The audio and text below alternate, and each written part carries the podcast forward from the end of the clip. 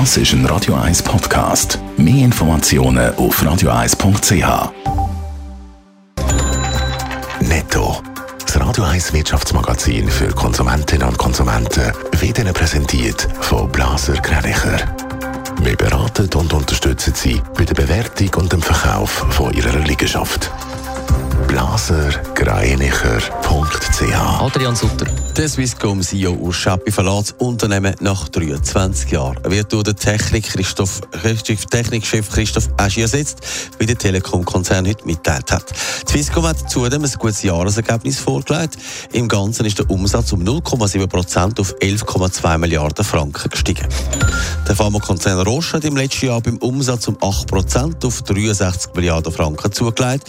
Zu konstanten Wechselkurs hat das Wachstum 9 Prozent beigetragen und ist damit deutlich höher gewesen als vom Roche-Management angenommen.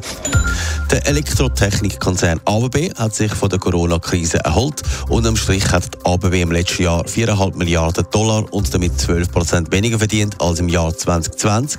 Das war mehr gewesen, als von den Analysten erwartet worden ist. Sie haben mit einem Gewinn von 4,3 Milliarden gerechnet. Bechlet. Ab heute gibt es keine Homeoffice-Pflicht mehr, auch keine Quarantäne für Kontaktpersonen. Weitere Lockerungen können es bald geben. Entweder geht es also rasch oder sogar sehr rasch. Adrian Sutter, die Reaktionen aus der Wirtschaft die sind unterschiedlich. Ja, wenig überraschend tönt es natürlich beim Gewerbe. Dort hat man schon lange gefordert, dass endlich alle Massnahmen fallen.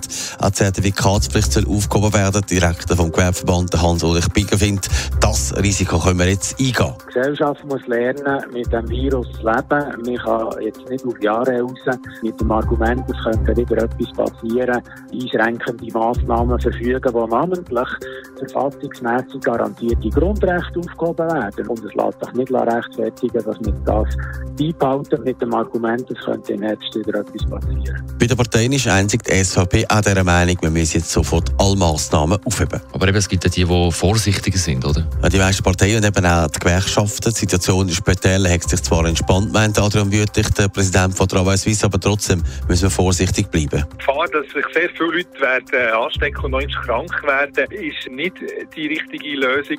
Und wenn jetzt alle Massnahmen weg sind, werden auf einen Schlag noch sehr viel mehr krank.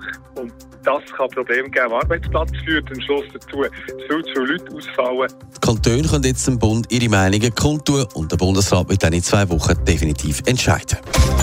Netto. Das Radio 1 Wirtschaftsmagazin für Konsumentinnen und Konsumenten.